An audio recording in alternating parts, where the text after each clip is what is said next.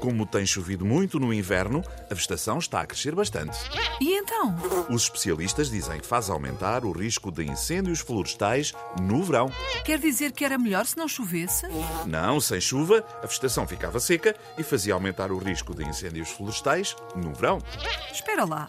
Se chover no inverno, há risco de incêndios florestais. Se não chover, há risco de incêndios florestais. Sim, Como saímos disto? só acabando com a floresta, deixávamos de ter incêndios florestais, passavam a ser só incêndios.